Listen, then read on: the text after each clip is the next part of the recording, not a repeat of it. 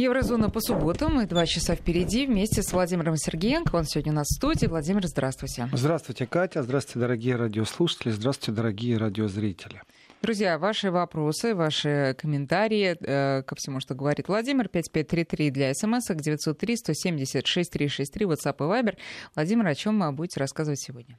Рассказывать? Я не хочу рассказывать. Я хочу поговорить с радиослушателями, с радиозрителями и с вами, Катя. Давайте. Рассказывать. Попробуем. Давайте. Как вы относитесь э, к пятнице 13-го? С опаской. Почему? Предрассудки все это. Но, тем не менее, они прочно засели в умы некоторых граждан. Я не исключение. Э, вы знаете, а вот оказывается, социалисти... Вот Социалистические это, опросы. Вот это оговорка у меня сейчас. Социологический институт в Аленсбахе в свое время провел исследование на тему суеверий. Э, опросили больше тысячи жителей Германии и выявили, чего боятся, чего не боятся больше всего немцы, вы знаете, опять очередной раз убеждаюсь, как мы похожи, как мы разные, конечно, и как мы похожи. Давайте так, я к 13-му отношусь никак. Ну, вот я лично, не знаю, как наши радиослушатели, радиозрители, но дело не в суеверии. Помню, в старые времена, действительно, если черная кошка перебежала дорогу, ждал, пока кто-то другой пройдет там. Э, потом, э, пожив определенное... За пуговицу вы брались? Нет? За кого? За пуговицу. Нет. Обычно надо... Ну, а тогда, слушайте, знаете, не работает, надо за пуговицу. Не, просто ждал, пока кто-то пройдет. Ну, как будто я не видел, как будто ему перебежали, ну, а не ладно, мне. хорошо. Вот. Потом узнал, что, оказывается, это приносит счастье. И когда я видел, что черная кошка дорогу перебегает, прям на опережение бегал. Же, да? Да. Mm. Потом я узнал, что вообще это не примета, а суеверие. И это разные вещи, суеверие и примета. Да? Ну, знаете, примет это такое. Птицы поют, значит, дождь закончился.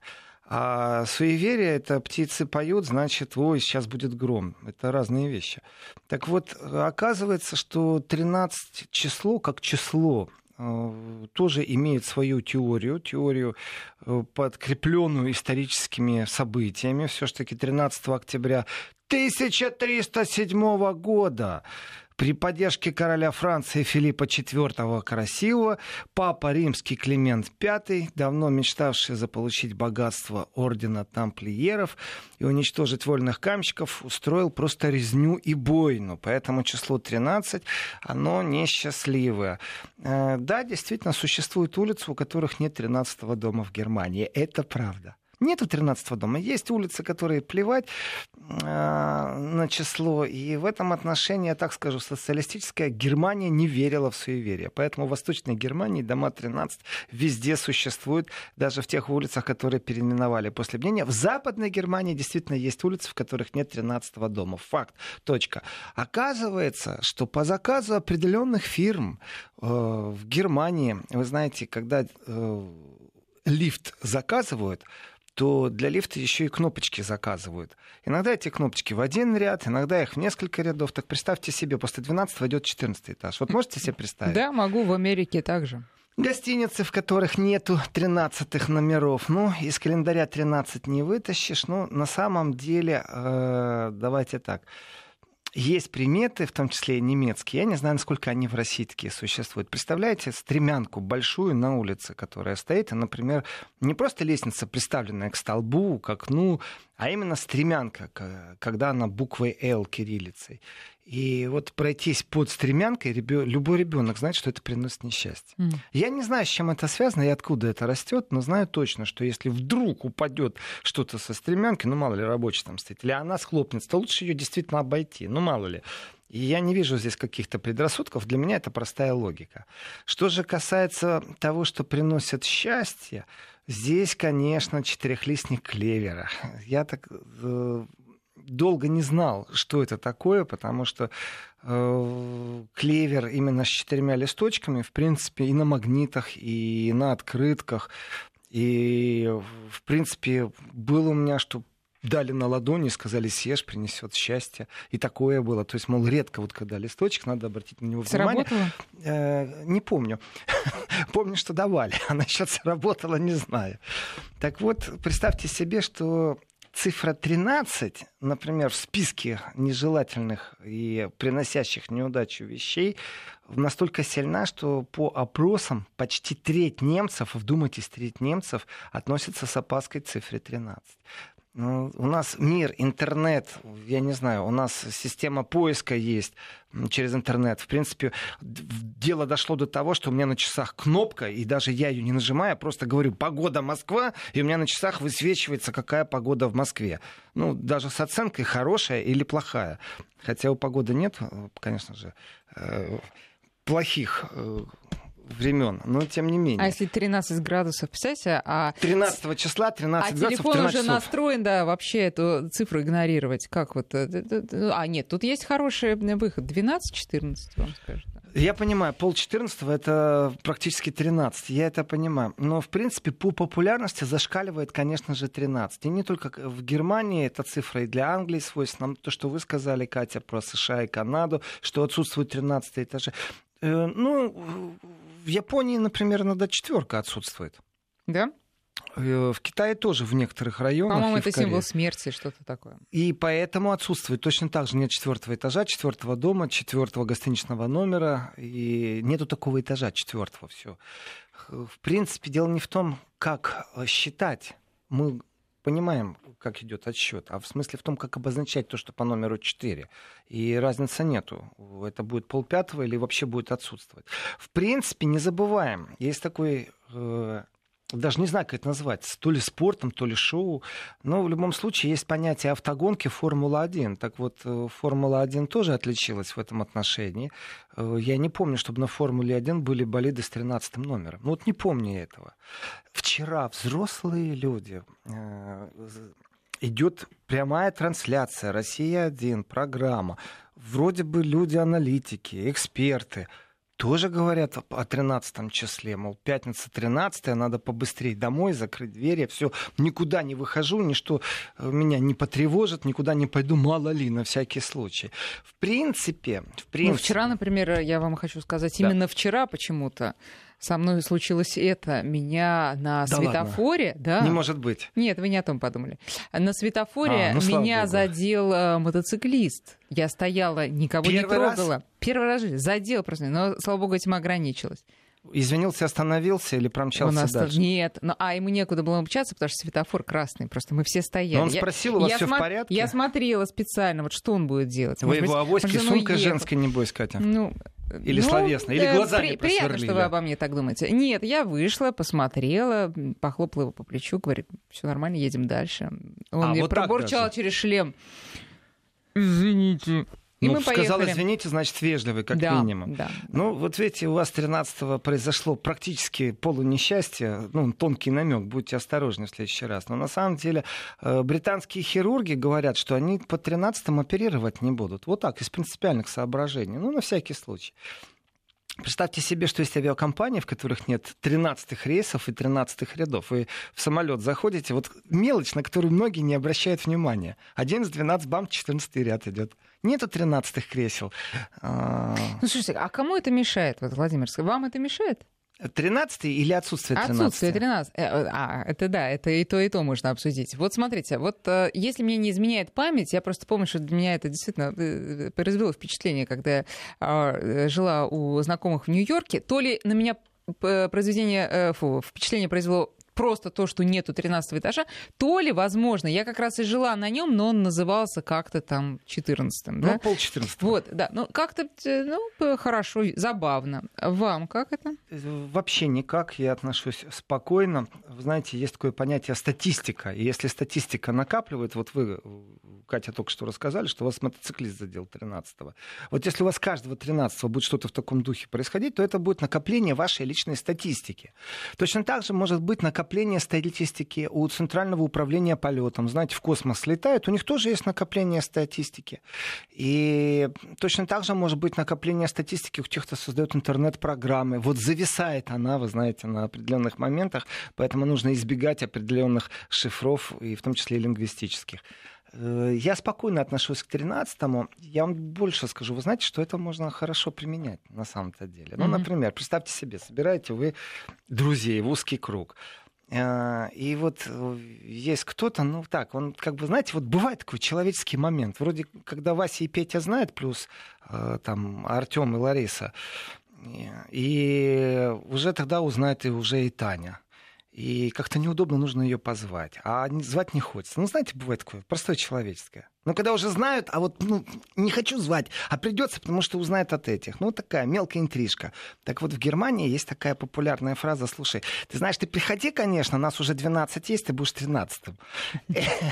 Это такой шифр, мол, ну, если ты придешь, то знай, все несчастья, все невзгоды, которые на тебя свалятся, мы тебя предупредили, ты 13 Другими словами, просто не приходил лучше. Ну, то есть это работает, это говорит о том, что действительно это распространенный такой а, Это распространенная фраза, завуалированная регулирования. Приходи, ты будешь 13-м, дорогой мой, нас уже... Ну, то есть, а поскольку это распространенное и всем понятно, о чем речь, это примерно то же самое, что и не пригласить. То есть все, ну, ну, ну это, все понимают. Знаете, это уже смеются, и часто действительно на определенных э, мероприятиях, скажем так, когда отказать не могу, назвать не хочу, вот эта фраза, она существует, притом ее воспринимают со смехом, это не какая-то же интрига, но тем не менее она существует.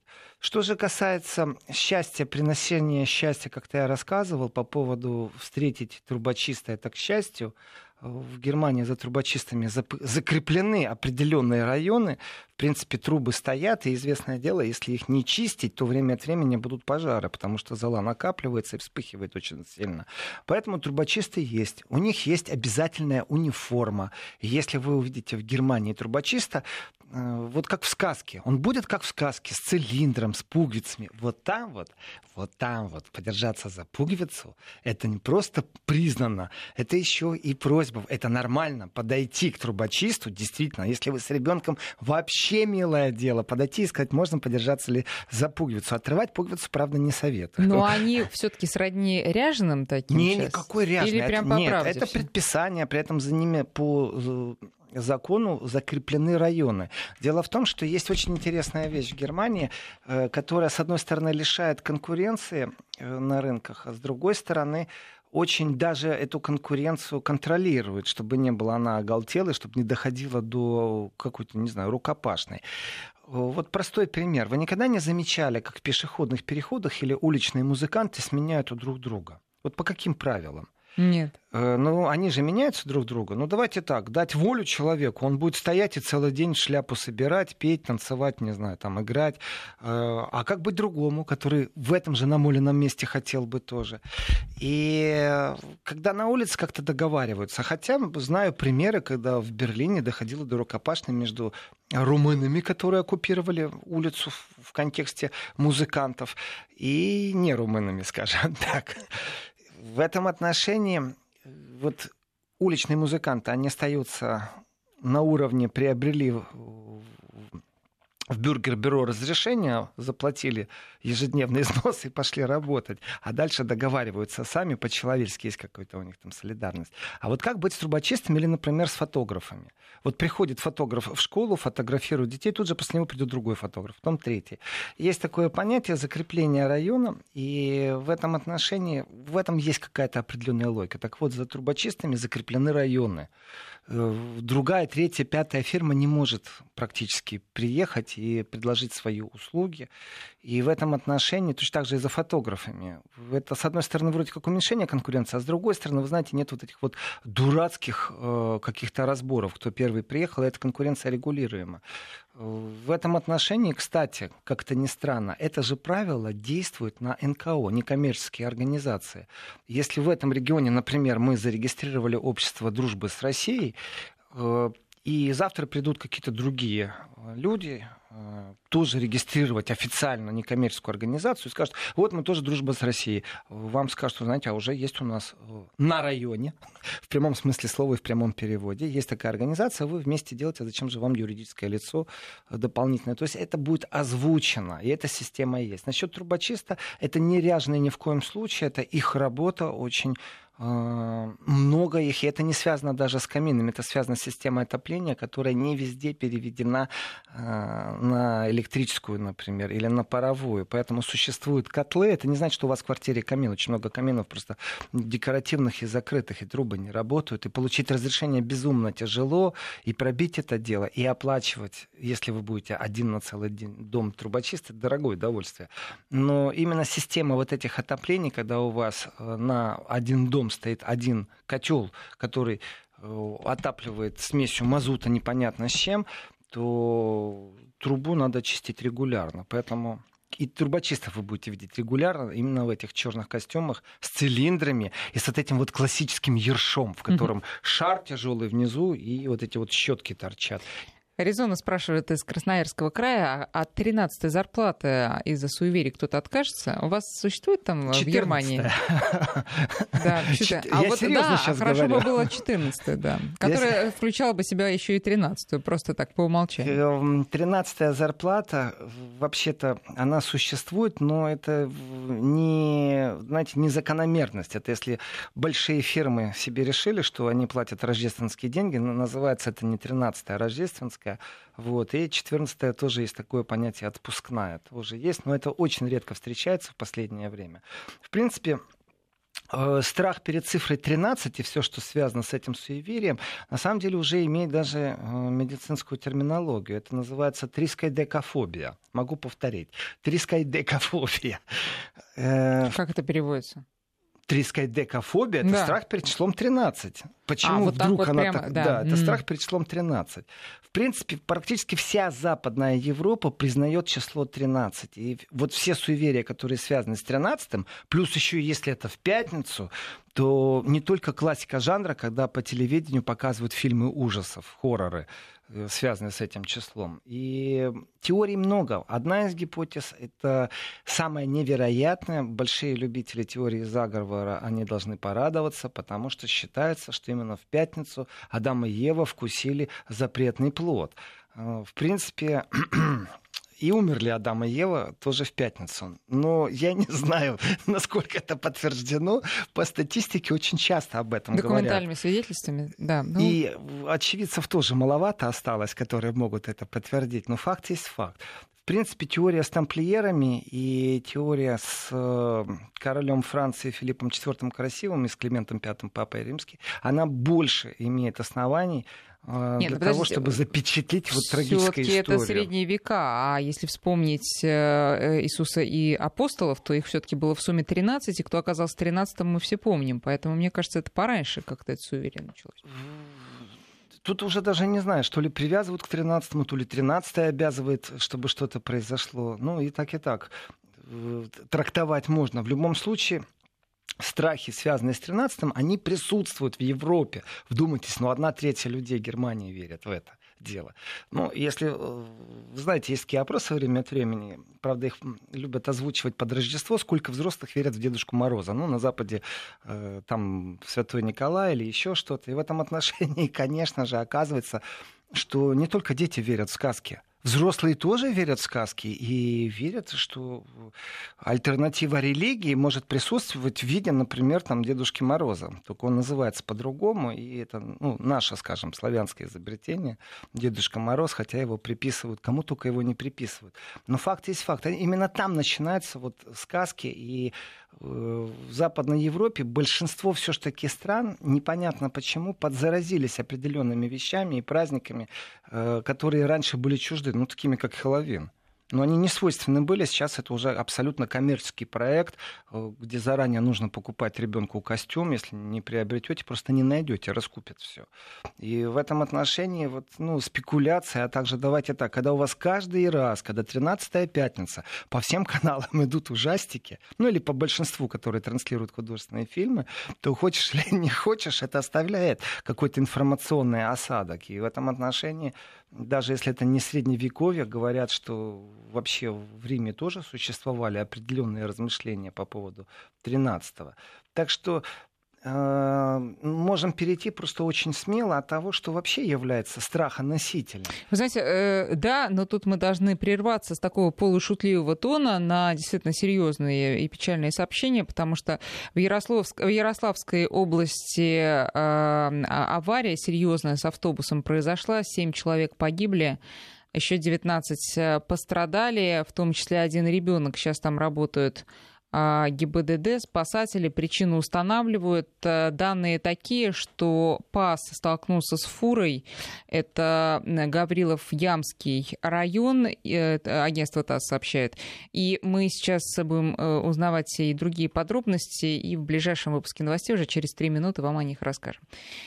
Да, поэтому, видите, вот э, и, и, и 14 в субботу, а тем не менее очень э, такие тревожные э, э, новости приходят и печальные. Так вот, по поводу страхов, я не знаю, Владимир, куда вы сейчас хотели да, продолжить тему, я но, туда, куда но, но нет, куда именно повести, но по поводу страхов, вот я думаю, что то, что в России, что в Германии, конечно, тревожные новости, они душевного спокойствия не, не прибавляют, понимаете?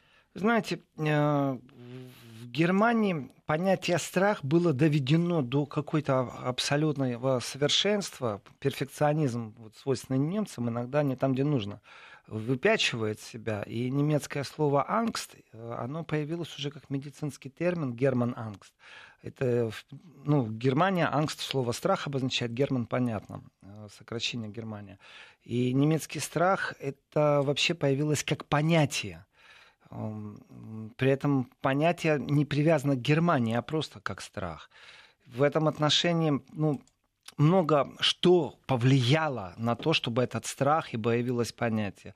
Э, в принципе, гиперинфляция 23 года – это один из таких э, мощнейших первых рывков был, когда зафиксировали, может и раньше происходили такие вещи, но именно когда уже были СМИ, когда газета, знаете, радио уже когда было, э, в принципе, гиперинфляция несла с собой страх, и этот страх уже был социальный, это был страх не одной личности, вы знаете, одно дело там 13 число, то, что мы говорим, совсем другое, когда страх перед завтрашним днем, и гиперинфляция 23 года, она имела последствия, и тогда, можно так сказать, были первые замеры, когда можно было рассуждать о понятии общественного страха все-таки мы пережили две мировые войны, э, насильственные переселения.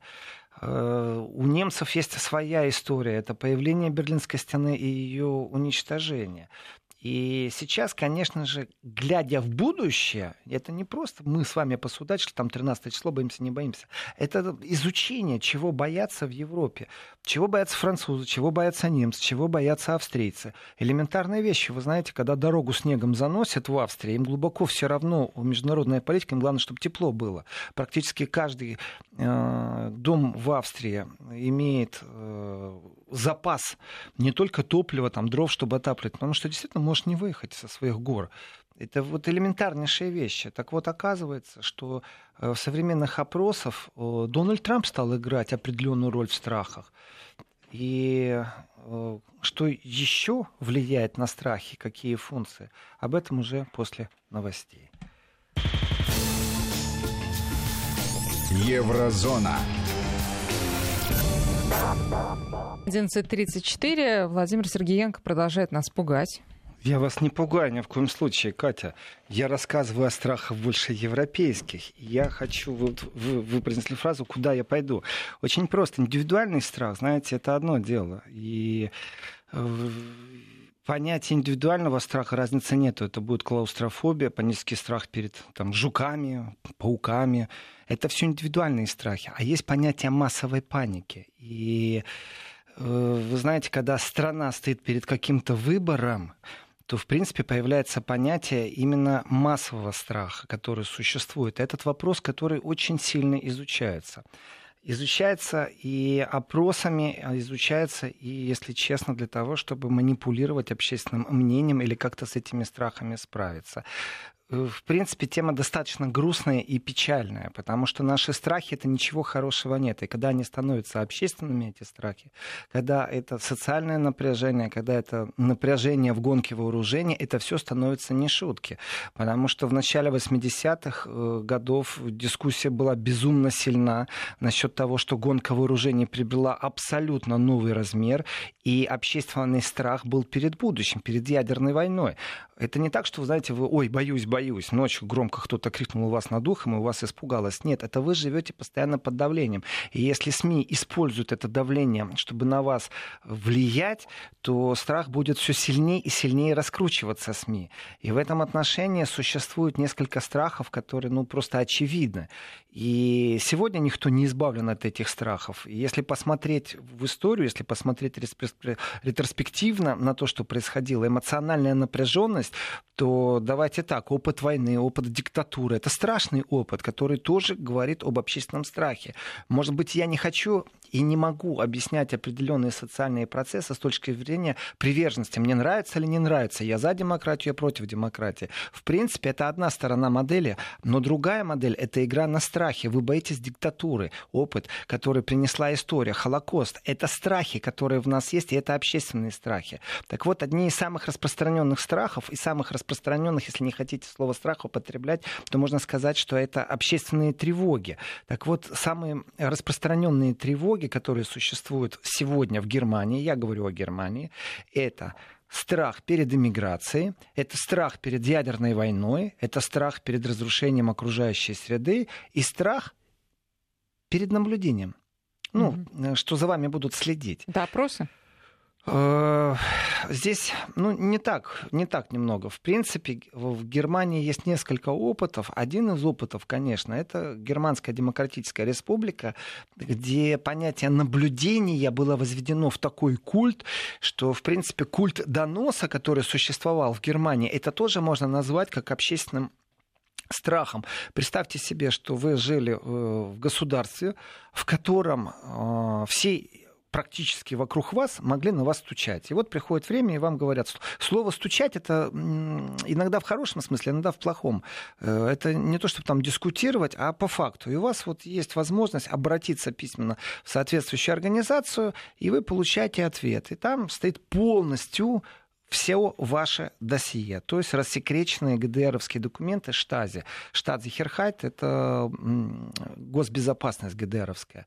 И в Германской Демократической Республике зачастую люди писали на своих друзей, на своих коллег. И выясняется, это действительно много кто проходит через это, это травма, и кто-то не хочет, кто-то это сделал с большим удовольствием, узнать, кто на тебя писал доносы полностью. Это о чем ты говоришь, как ты говоришь, как ты чай пьешь, хвалишь ли ты английский чай, пробуешь ли ты призвать каким-то протестом, будешь ли ты снимать фильм, будешь ли ты песню спи- петь, в которой призываешь чему-то. И вот все государство живет. Это страх. И в этом страхе это абсолютно современная тема. Это я сейчас не говорю о ГДР. Это я рассказываю, откуда этот страх вырос. Э, вот живет страна, у них был Гитлер. Э, все страхи, которые связаны с этим Гитлером, они закончились. Они существуют только ретроспективно. Это исторические процессы, начиная от Холокоста, заканчивая уничтожением э, людей с физическими недостатками при Гитлере. Это тоже страхи, скрывать, что ребенок родился, а у него какой-то недостаток закончилось вроде уже современное общество. В этом современном обществе Германия была разделена. И вот в ГДР, в Восточной Германии, была тотальная слежка. Э, это страх, что за тобой следят, что за тобой друзья следят, родственники о тебе пишут докладные.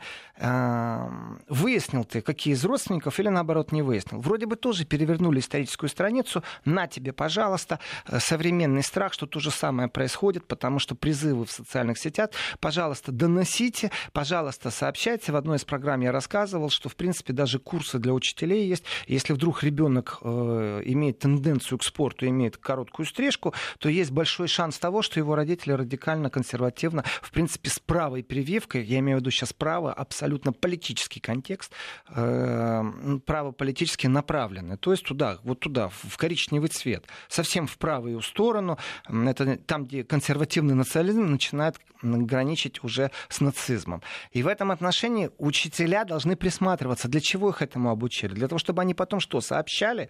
И вот в обществе снова зарождается страх, что общество становится подконтрольным. Притом в Восточной Германии это намного щепетильнее, намного лакмусовая бумажка острее реагирует, чем в Западной Германии, потому что они не так давно еще себя чувствовали вот под тотальным контролем во времена ГДР. И вдруг сегодня они говорят точно так же. А вы знаете, а в интернете за нами уже следят абсолютно полностью. Это общественный страх. В моем кругу, что в России, что в Германии, есть огромное количество людей. В том числе и сегодня мне позвонили и спросили, вот там есть у тебя старенькая Nokia, в которой нет еще интернета, ты не хотел бы э, с ней расстаться? Потому что люди не хотят больше, чтобы за ними следили. Это не какие-то мафиози, это не какие-то шпионы, это обыкновенные с нами вот живущие в одно время в одном пространстве сограждане. В смысле, хотели у вас ее позаимствовать, чтобы ну, пользоваться? Да, да, да, и вот эту Nokia, которая и не имеет интернета, значит, не будут за нами следить. И вот эти вот очевидные страхи и тревоги, которые существуют в обществе, да, были 80-е годы, когда сотни тысяч людей выходили на протесты против гонки вооружения в Европе. Э, непосредственно в Германии, непосредственно это было связано со страхом. Почему? Потому что советские ракеты и американские ракеты друг на друга целились, но на самом деле уничтожили бы Германию. То есть противостояние уничтожения Советского Союза и Америки сводилось к тому, что уничтожат Германию. Конечно же, страх у немцев был. Плюс, если это вовремя подогревать, вот тысячи людей, сотни тысяч людей выходили на улицы в протестах. Это страх. Между прочим, по поводу 13 числа Альтернатива для Германии Саксония сообщают, что, скорее всего, это было политически мотивировано, но автопарк партии э, Альтернатива для Германии в Саксонии э, в ночь с 13 э, был сожжен, все пять машин. То есть они говорят, что это был поджог, фотографии в интернете есть. Ну, вот как есть, так есть по поводу 13 и по поводу страхов. Так вот, давайте так, страх перед разрушением окружающей среды. Вы чувствуете на себе этот страх? Вот вы, Катя, чувствуете, вот что среда разрушается? Да, конечно, безусловно. Э, вы с этим встаете, засыпаете, или это просто такая тревога, и при возможности тревога, вы присоединитесь... Да, фоновая тревога. Фоновая абсолютно, тревога, да. то есть вас она не мучает. А теперь давайте перейдем э, вот к двум последним страхам, которые существуют в немецкой среде, которые изучаются именно по-научному. Это не так просто. Я боюсь, боюсь 13 или у меня фоновая э, тревога какая-то. Страх перед наблюдением того, что за вами наблюдают, и каждый ваш шаг контролируется. И сейчас я имею в виду, конечно же, не фото вспышки на светофорах, э, а также вдоль трасс, когда вы нарушаете скорость и потом получаете э, письмо счастья, как его называют в Германии. Нет. Непосредственно о тотальной слежке, в которую в том числе втянут не только немецкие, но, например, и Facebook, как э, абсолютно не немецкий проект, насколько он следит, насколько он ваши вкусы э, и ваши предпочтения измеряет, запоминает и куда-то в общую базу данных сваливает, еще непонятно, кто и будет пользоваться. Тоже уже есть страх. Иначе бы э, мы не видели тех людей и не ходили бы сейчас анекдоты о том, что старые мобильные телефоны, в которых нет интернета, у них сейчас второе прям рождения и не пользуются спросом. Они в цене, кстати, поднялись. Mm. Есть уже маленький бизнес. Найти эти телефоны на блошином рынке, выставить интернет, потому что на них спрос. Этот спрос просто фиксирует, что существует страх в обществе о том, что за нами наблюдают. И это не только в Германии по, по поводу мобильных телефонов. А, а вот теперь самый главный страх немцев это страх перед миграцией, перед эмиграцией. Ну, что я могу сказать? Владимир, сейчас, прежде чем вы продолжите, давайте за новостями последим. А, к сожалению, вот увеличивается количество погибших в аварии а, в Ярославской области. Там 9 уже погибших. А, это агентство ТАСС передается, ссылка на ГИБДД. Я напомню, что ПАС столкнулся с фурой в Ярославской области. 9 погибших и 21 пострадавший, в том числе один ребенок. Мы просто будем периодически да, к этой теме возвращаться, потому что ситуация развивается, к сожалению. Да, мигранты. Страх перед мигрантами. Страх перед мигрантами – это реальный страх немецкого общества. В этом реальном страхе из э, репрезентативных опросов показал, что примерно 63% процента не могут справиться с проблемой, знаете, такие красивые фразы, с проблемой страха перед беженцами. 63%, то есть больше половины. Ну, после всех тех историй, которые были с участием беженцев, это понятно. Не только после всех тех историй, давайте по-другому я чуть-чуть сформулирую. Э, после тех всех историй, которые стали известны, истории намного больше. И истории, которых затушили, притушили, какую-то домовую завесу информационную повесили.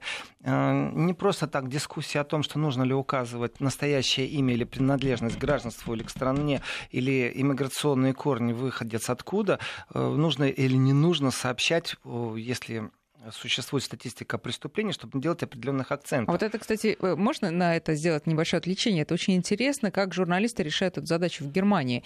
А если совершено преступление а, именно мигрантам, а, стоит ли на это акцентировать внимание? Ну, Сейчас вы расскажете, как это решается в Германии, а я просто коротко скажу, что это и для меня личная дилемма. И когда приходит новость, я стараюсь, ну, как-то говорить нейтрально, не упоминая э, национальную принадлежность. Сейчас мы сделаем короткую паузу. Вести ФМ. Итак. Итак, э, есть закон и этот закон, я думаю, практически по всей планете одинаков, кроме тех стран, которые ну, далеки от понятия правовой системы. Э, пока суд не вынес приговора, а, то обвиняемый, обвиняемая не является преступником. Первое. Второе. Существует понятие частная жизнь. Дискуссий очень много начиная, это очень серьезная тема, начиная от того, что должны ли быть публичные списки или все-таки не должны быть публичных списков, э, а какие-то другие системы контроля людей, которые замешаны в э, педофилы, короче.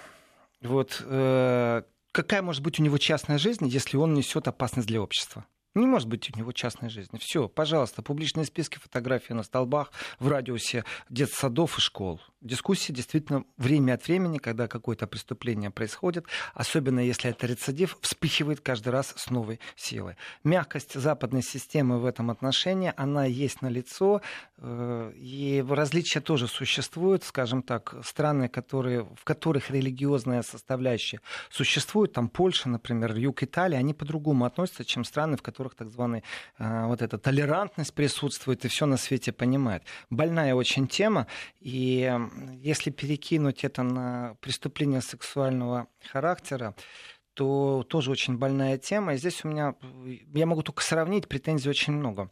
Как правило, в немецкой прессе, если появляется какой-то текст сообщения, разницы нету, о каком преступлении стоит э, измененное имя, и для того, чтобы персонаж в этой истории, в журналистской истории, в описании присутствовал, за ним просто прикрепляют какое-то имя. Там, например, Михаил.м. Э, и в скобках имя изменено. На самом деле это может быть не Михаил, это может быть Мухаммед. Потом всплывает скандал, что это был настоящий Мухаммед, а потом всплывает скандал, что какого черта вы писали Мухаммед, потому что тем самым огромное Михаил. количество... Э, Какого Михаил, черта, да. да. Вот когда всплыло, зачем вы эту, эту информацию дали? Потому что э, на тысячу Мухаммедов один сделал преступление, посмотрите, сколько Михаилов делает преступления. И опять вспыхивает такая вот дискуссия общественная. И в этой общественной дискуссии правды нет, есть боль на самом деле. И вот эта вот боль общественная, она тоже как страх существует. И общественный страх с мигрантами, он существует. И мы поэтому введена цензура. Но что касается СМИ, вы знаете, например, правила по поводу того, что если суда решения нет, не, не наказуем, э, вспомним историю Мануэля, которого не изменили имя. Практически все СМИ Германии опубликовали его фотографии. Его обвинили в работе на спецслужбы России. Э, его обвинили в подстрекательстве к э, поджогу одного из культурных центров Венгрии в Польше. Притом судебных решений не было. Никаких. И, как правило, всегда пишут, имя изменено, а тут прям и фотография его, тут прям его имя и фамилию, и э, вот это вот медийное мочилово, которое они устроили, оно, конечно, было полностью политизировано, конечно же. И плевать все хотели на какую-то журналистскую этику. Как только дело мигрантов э, касается, то вдруг ни с того ни с сего всплывает определенная щепетильность. Что у полиции, что у спецслужб, что у кого угодно. Вот здесь очень странные вещи. Доходило до маразма, когда, например, э, были жертвы терроризма, и появлялись уже первые данные, почему-то тоже очень странно вот завуалированно себя вели. Можно это объяснить, опять же, возвращаемся к понятию страхов, можно это объяснить страхом в восприятии современного немецкого общества, в котором социальное напряжение может привести к погромам. Не просто такие ретроспективное восприятие страхов упоминаю по поводу Холокоста, по поводу погромов. И немецкое общество, которое травмировано своей же собственной историей, э, его же разогревать, это вопросы философские, но они законодательно очень специфически отрегулированы. Еще раз, случай с Мануэлем, это была катастрофа для журналистики, я считаю, когда э, они ярко выраженно продемонстрировали, что плевать они хотели, если это политически обосновано, на какую-то тайну следствия, тайну личной жизни. Просто уничтожали человека и все. При этом э, решения суда не было. Вообще ни о чем. Появились там какие-то показания, э, и историю, если изучать и в нее утыкаться, это отдельный детектив, отдельная криминальная история. Но если посмотреть с точки зрения а, общественного страха и посмотреть с точки зрения медийности, то да, чтобы эти страхи не разгонять, чтобы эти страхи не получили новый виток социального напряжения, э, особенно после того, как э, известно количество, я говорил в одной из программ, количество поджогов, практически каждый третий день в Германии поджигают общежития с э, беженцами. И в этом отношении, ну, если среднестатистически это посчитать, и ну, тоже проявление страха. Это еще, проявление еще и страха, и неприязни. И эти вопросы поэтому научно изучаются. Да, mm. Владимир, можно я э, да. к слову скажу? Вот буквально только что пришла новость как раз э, про мигрантов и про развитие отношения, но уже на государственном уровне.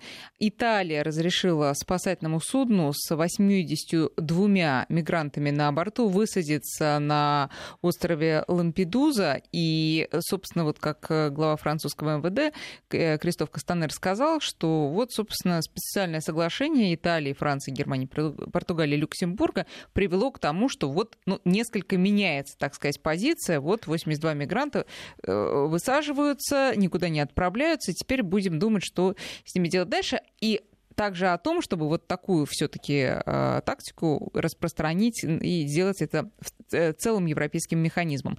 Нам слушатели пишут, э, в том числе из Германии, о других немецких страхах. Мы сейчас делаем перерыв небольшой, а в следующем часе продолжим разговор.